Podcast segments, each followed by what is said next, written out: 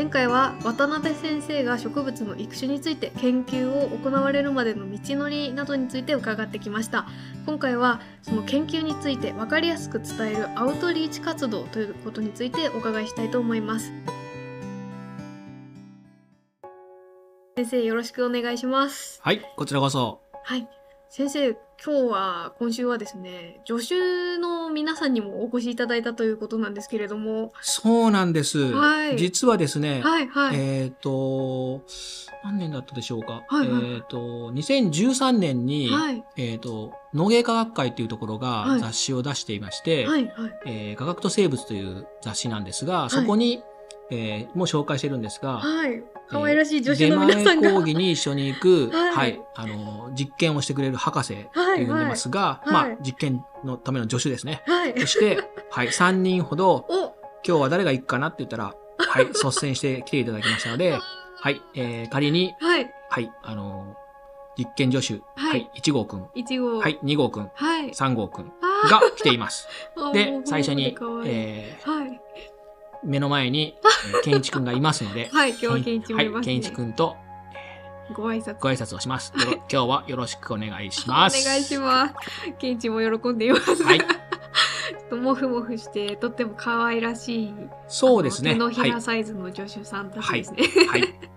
これも、あの、どういう意図があって、こう、はい。使ってるかについても少しお話ができればと思いまあす。はいぜひお願いします、はい。先生はあの出前講義といった形でいはい。ろんなところでご研究ですとか、はい。まあ。科学についてお話をされているっていうことなんですけれども、はい。その原動力についてお伺いしたいんですがまずどんな活動をされているんでしょうか？そうですね。はい。一番最初に、えっ、と、はい。アウトリーチ活動を行ったのは、はい。実は、えっ、と、この、えーとさっき言った科学と生物には確か残してなかったような気がするんですが、はい。えっ、と、2004年、あの、私がここに帰ってきたのは2005年なんですが、い。2004年に、えー岩手大学にいた時に、はい。岩手大学のすぐ向かいに小学校があるんですが、その小学校から電話が来まして、はいはい。えっ、と、いわゆる、あのー多分、小学校4年生ぐらいですかね、あの、学校の周辺にどんなものがありますかっていうのを調査して地図を作るみたいなのをきっとややるんだと思うんですがね。で、その中で、はいその、東北大学じゃなくて、岩手大学を見たいっていう子供さんがいらしたようで、うんでそれであの、研究室見せてくれますかと。で、電話かかってきたんですね。で、まあ、わかりましたということで、はい。で、子供、あの、子供さんが来られて一人で、うんで、のどんなことを聞きたいのって言うから、はい。まあ、遺伝子とかなんかそんなようなことだったような気がするんですが、はい。でそれで、まあ、今ではもう完全にあの世の中のメジャーな言葉になりましたけど、うん PCR という、おもう、あの、な、なんとかウイルスのおかげで、もうはい。日本中の、世界中の人が知ってる言葉になっちゃいましたが、ね。あの PCR の機械を見せてあげたり、はいで、あとは遺伝子の配列順番 A、T、G、C って並んでる配列を決める機械もありましたんで、うん。その機械を見てもらって、でこんな風に出てくるんですよっていうのをこう見せてあげたわけです。そうすると、とっても喜んで、はい。で、その印刷したものも持ってっていいですよって。言って、はいはい。で、そしたらその夕方に先生からうん。丁寧にいろいろしてもらってありがとうございますっていうような、あの、お礼の電話をいただいたんですね。うん。で、あまあなんかいいことしたのかなっていうはい。気分ではいたんです。うん。でそした後に、えっ、と、東北大学こちらに戻ってきまして、うん。そしたら、えっ、と、いわゆる東北大学と仙台市の教育委員会でのそのプログラム協定がありまして、それで、えっ、と、東北大学のその地ですね、うん。英知の地をこう子供たちに還元するっていうようなプログラムとして、そういう出前講義がありますということが、えーお知らせしてきました。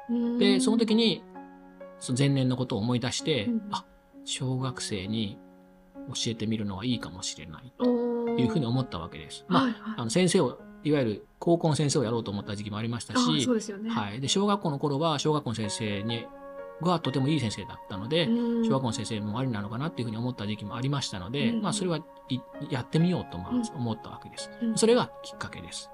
で、その行くのがきっかけだったわけですが、その時に、この一緒に行ってくれる研究員が実は登場することになるわけです。そうだったんですね、はい。あじゃあもうずっと前から一緒にそうです。はい。あのー今日ここに持ってきてないような、はいあの、博士あ博た士たちが。博士たる研究員がいるわけですが、その場その場に合わせて、はいはい。その講義の内容に合わせて、はい。出前講義の内容に合わせて、例えば今日は、えっ、と、なんだろうな、はい。キャベツの話をするとかっていう時には、まあ、はい。キャベツくんに近いようなもの。あるいは、環境問題を例えば伝えたい時うに、ん。えー代表的なものとして、例えば、あったかいところで育つパイナップうんうんル。で、まあ、もうちょっとあったかいところで育つみかん。うんうんで、えっ、と、まあ、比較的涼しいところがいいリンゴ。みたいなような、えーキャラクターを持っているあ性質を持ったその博士さんたちに来てもらうわけです。なるほど。はそうした時に例えば、いはい。えー地球温暖化今してますので、うんえーとパイナップルは沖縄でしか作れないですけど、うん。もしそれがうん。四国だったり、そうではなくて皆さんが住んでる例えば仙台でまりをする時に、うん。仙台でパイナップルが育つとどうですか？っていうと、あわーいとかっていう 子供と、いや、それはなくていいですとかっていうのが、こう、まあ、両方になるわけですね。そういう時に、単純に、こう、子供さんっていうか、まあ小学生たちに、ん。こう、パイナップルがいいかな？みかんでもう作れといいかな？それとも、リンゴかなっていうだけよりは、はい。やっぱり彼らの興味がこっちにグッときますので。はい。でそのために、えっ、と、博士ですっていうふうに、こう、来てるわけです。なるほど。今日は白菜の博士が来てくれてます。はい。えっ、と、今回の、はいあの、大テーマが、はいその、育種で、はいその、教授がやっているうん。油の中の地下不和合成ということですので、この白菜も地下不和合成を持ってますので。はい。そのためには、この博士が来るのが一番適切であろうと いうもとにセレクションがされていると。選ばれし、はい。助手さんなわけですね。そうです。なるほど。先生、こうした活動は今まで何回くらい？えーとですね、今、あの、手元に正確にはないんですが、はえっ、と、新聞で取り上げていただいたのは、はいえー500回記念。まあ、でも500回超えてるんですが、はいはい。で、1000回記念。はいはで、えっ、と、今、えっ、と、コロナ禍ありましたので、はい。少し、あの、でもコロナ禍でもなんとかあのリモートで手前講義を続けたりしてたんですが、うん。えー1300回、400回はまだ行ってないと思うんですけども、うんまあ、あの、数年のうちに1500回は行くんだろうなというふうには思ってます。で、現役のうちに2000回行くのはな、まあ、ちょっと難しいんだろうなというふうには思ってますけど、まあ、あの、その後何らかの形で続けるような機会があれば、また続けたいと思います。ぜひと思います。では先生その助手さんたちと一緒に、はいたくさんそのアウトリーチ活動を重ねられてきたと思うんですけれどもその原動力は何なんでしょうか？そうですね、はい。一番最初は、その、仙台市の教育委員会とうのん。そのプログラムの中に乗っけてもらったわけですが、はい。えっ、と、その時にですね、授業が終わった後、はい。小学生からはい。お礼の手紙が来たんですよ。はいはいはい。嬉しいそのお礼の手紙を読むと、はい。なんとかが楽しかったですとか、はい。博士は元気にしてますかとか、ことようなことが書いてあったような気がするんですね。あ。で、それに、で、一クラスだけだったような気がするんですが、うん。で、せっかくだったので、子供たちに返事を書いたら、彼らは喜ぶんじゃないかと僕は思った。僕がもし子供だったら、はい。教授からお手紙もらったら嬉しいんじゃないかと思って、はいその当時のパートさんにお願い、まあ実際これ自分で書いてたんですかね。うん。あの、ひひな形を作って、はいはい。で、名前を入れて、うんうん。で、なんか質問とか書いてあったら、その下に書くっていうので、その個人宛てにあの返事を書いてました。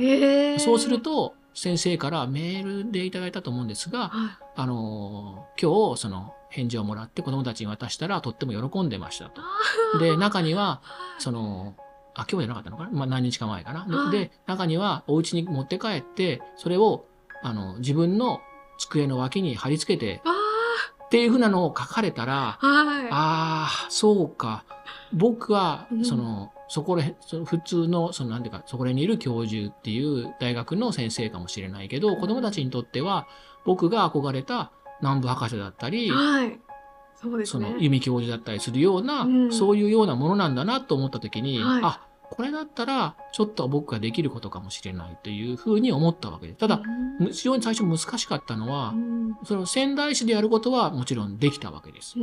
それは窓口が教育委員会やってくれてるから、じゃあ仙台市以外でうん。やるのはどうするかなった時に、はい。そこに問題があったわけです。でその時に偶う然ん。助けてくれたのは、まあ、2つ3つの事象があるんですが、うん。1つの事象は自分の地元、うん。愛媛の今治というところで、うんうんうん。えっ、と、高校の同級生がいて。その、宮城県とか、はいこの周辺で出前講義してるけど、はい自分のふるさとである今治で出前授業はしてくれないのかってああ、なるほど。言われたんですね。はいでも、申し訳ないんだけど、その窓口がないから、できないって言ったら、うんうんうちの子供がいるから、はい。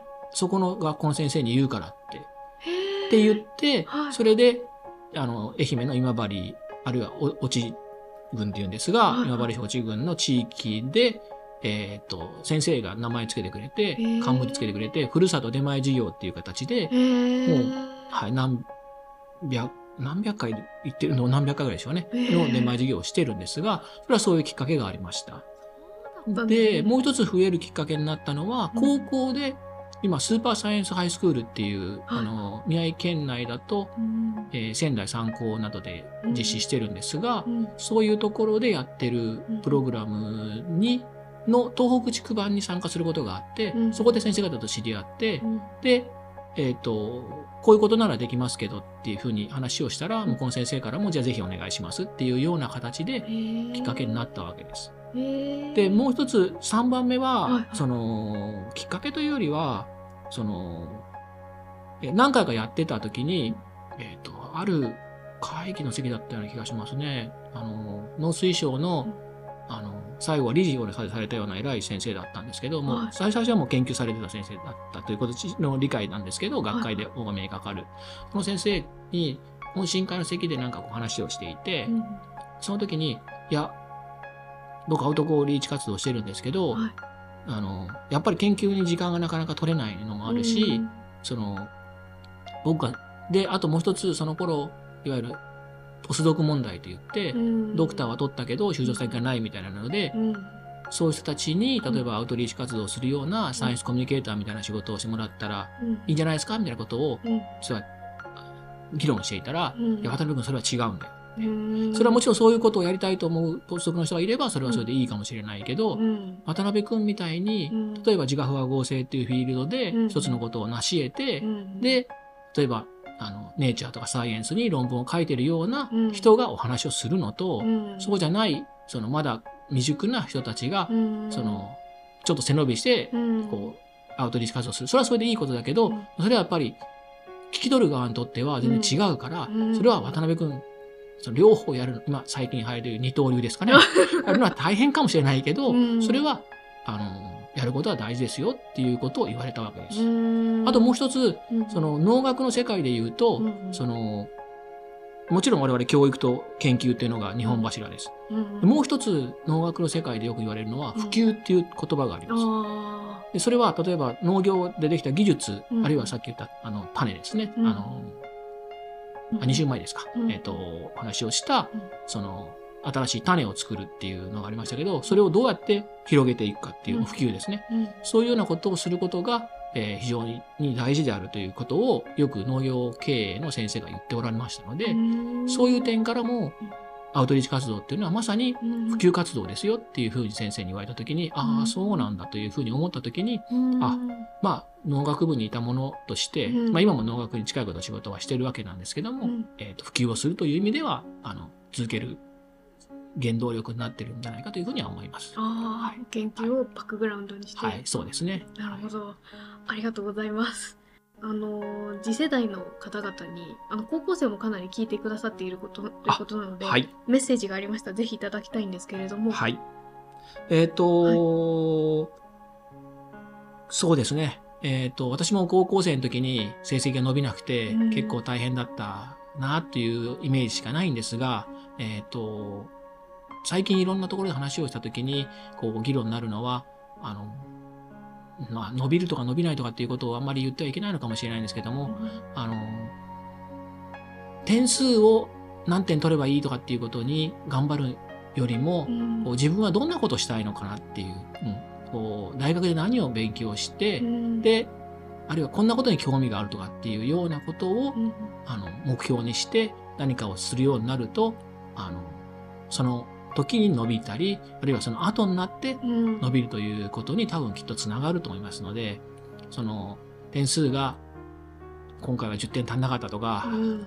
今回は20点増えたとかっていうようなことに一喜一憂、どうしてもしがちなんですけど、うん。それをしないで、で周りの先生方だったり、親御さんなんかも、そういうことで、一喜一憂しがちなんですよね。けど、うんそうではなくて、うん。こう、子供さんが成長していく過程で、こう、ああ、こんなことに興味持って、こう、興味をこう、ちょっとずつこう、狭めながらそこに向かってるんだなっていう。うん。もちろん、広く興味を持つことも大事なことなんですけど、あんまり広く持ってると何をすればいいのか分かんなくなるので、うんちょっと、ちょっとずつでいいからこう、自分はこういうことしたいんだなっていうような、そういうところが、あの、できればと思いますし、えーそういう機会を作る場所としては、もちろん、ああの我々が行うアウトリーチ活動だったり、あるいは大学、あの、オープンキャンパスなら、あるいはその、片平だったら片平祭りみたいなこととしてうん。公開してますので、うん。そういうところに行ってみるとか、あるいは世の中の人たち行って社会で何をしてるかっていう、小学校の頃いわゆる職場体験というのはきっとすると思うんですけど、うん。うん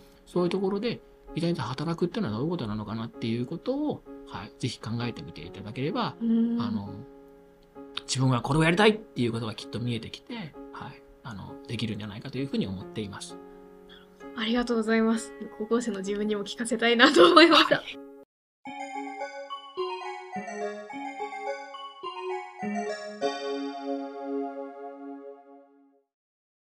それではここで健一からの質問コーナーです。はい。健一は東北大学の広報活動キャラクターです。はい、知ってます。ありがとうございます。普段はちょっと青葉山にいる妖精なんですけれどもあ、、そうなんですか。はい、今日はちょっと生命科学研究科さんも片平キャンパスにあるということで、そうですね。片平キャンパスに来て一緒に聞いております。はいよろしくお願いしはい、ます。お願いします。では、健一からの質問を預かっておりますので、はい代読させていただきます、あありがとうございます。はい。先生の一番好きな花は何ですか？先生いかがでしょうか？お花ですか。いそれはもちろん、油菜の菜の花です。でも菜の花の中でもはい。一番好きなのははい。キャベツのお花です。あ、キャベツ。えーキャベツがお花を咲くと言われた時に、はい。花咲くんですか？花咲くんですよ。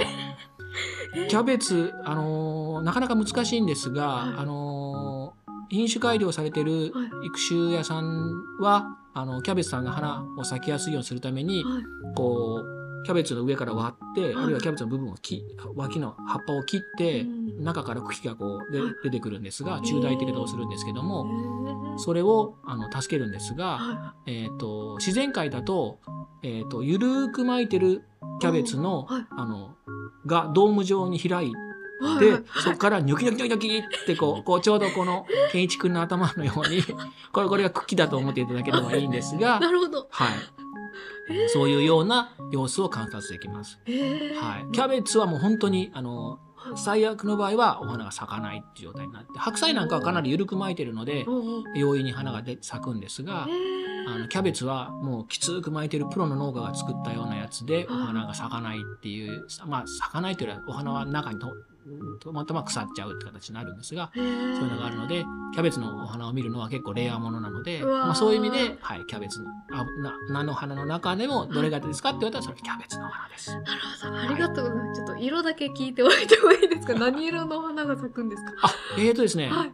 えっ、と、菜の花っていうと、はいいわゆる皆さん、まああのいわゆる黄色、はいあるいはその、えっ、と、山吹色みたいな色をイメージされると思うんですが、はいはい。えっ、と、キャベツのお花はどちらかというと、レモン色に近いような、ちょっと薄い系の、はい、お花が咲きます。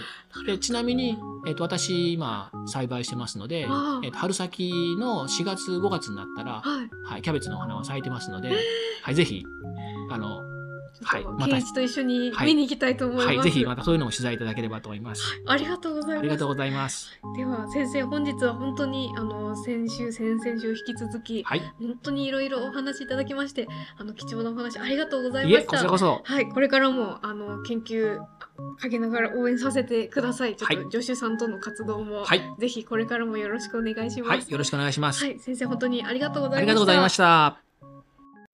東北大学では日々新たな研究成果が生まれています。東北大学研究成果ウェブサイトで最新の研究を見ることができます。是非アクセスしてみてください。